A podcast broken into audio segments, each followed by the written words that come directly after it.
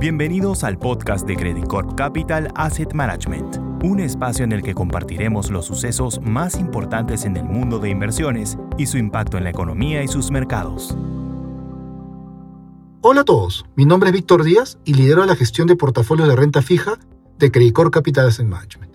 En este podcast quiero mantenernos actualizados del desempeño de estrategia de bonos corporativos latinoamericanos en dólares y contar de nuestra perspectiva para algunos temas interesantes como el nivel actual y futuro de las tasas de interés, los fundamentos económicos de América Latina, los retos para la región, sobre todo en el lado político, y el posicionamiento de los portafolios en un escenario más volátil a nivel global.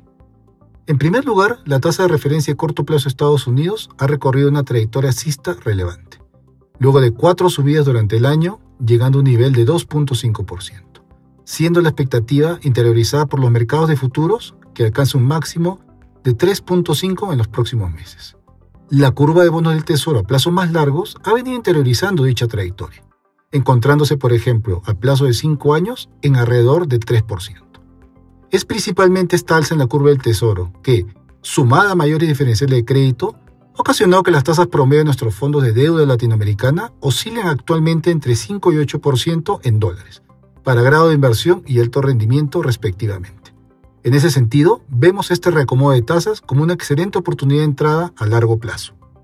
Como segundo tema, América Latina se posiciona en el ámbito global como un importante y necesario exportador para China, Europa y Estados Unidos, diversificando sus mercados y atenuando el impacto de una desaceleración en alguna de esas regiones.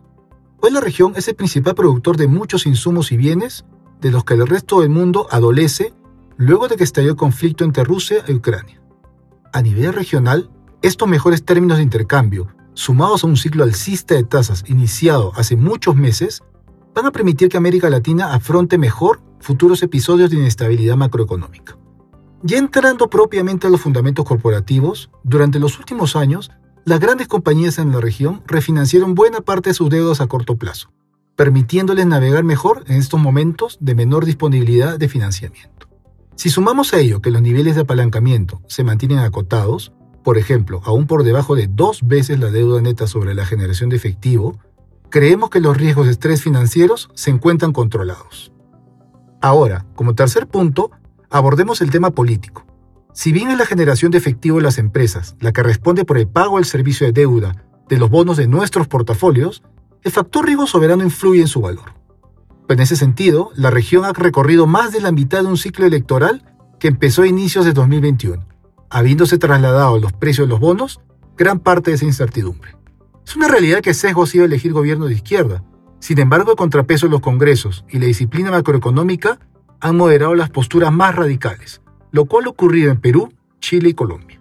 Reconocemos los retos, por ejemplo, en materia de crecimiento y promoción de la inversión privada, pero justamente es ahí donde nuestra capacidad de diversificar en un universo de 15 países, 12 sectores económicos y más de 200 compañías nos permite maniobrar buscando las mejores oportunidades de inversión. Finalmente, somos conscientes de los retos globales y regionales, y por lo tanto los portafolios se han posicionado aún más cautos en la gestión a la sensibilidad de tasas, conocida como la duración. En ese sentido, los portafolios muestran duraciones por debajo de sus índices de referencia, entre 4 y 5.5 años, acotando la potencial volatilidad de movimientos inesperados de las tasas de interés y los diferenciales de crédito. Muchas gracias por su atención. Con esto finalizamos el podcast de hoy. Quedamos a su disposición de consultas a través de sus asesores o banqueros. Credit Corp Capital Asset Management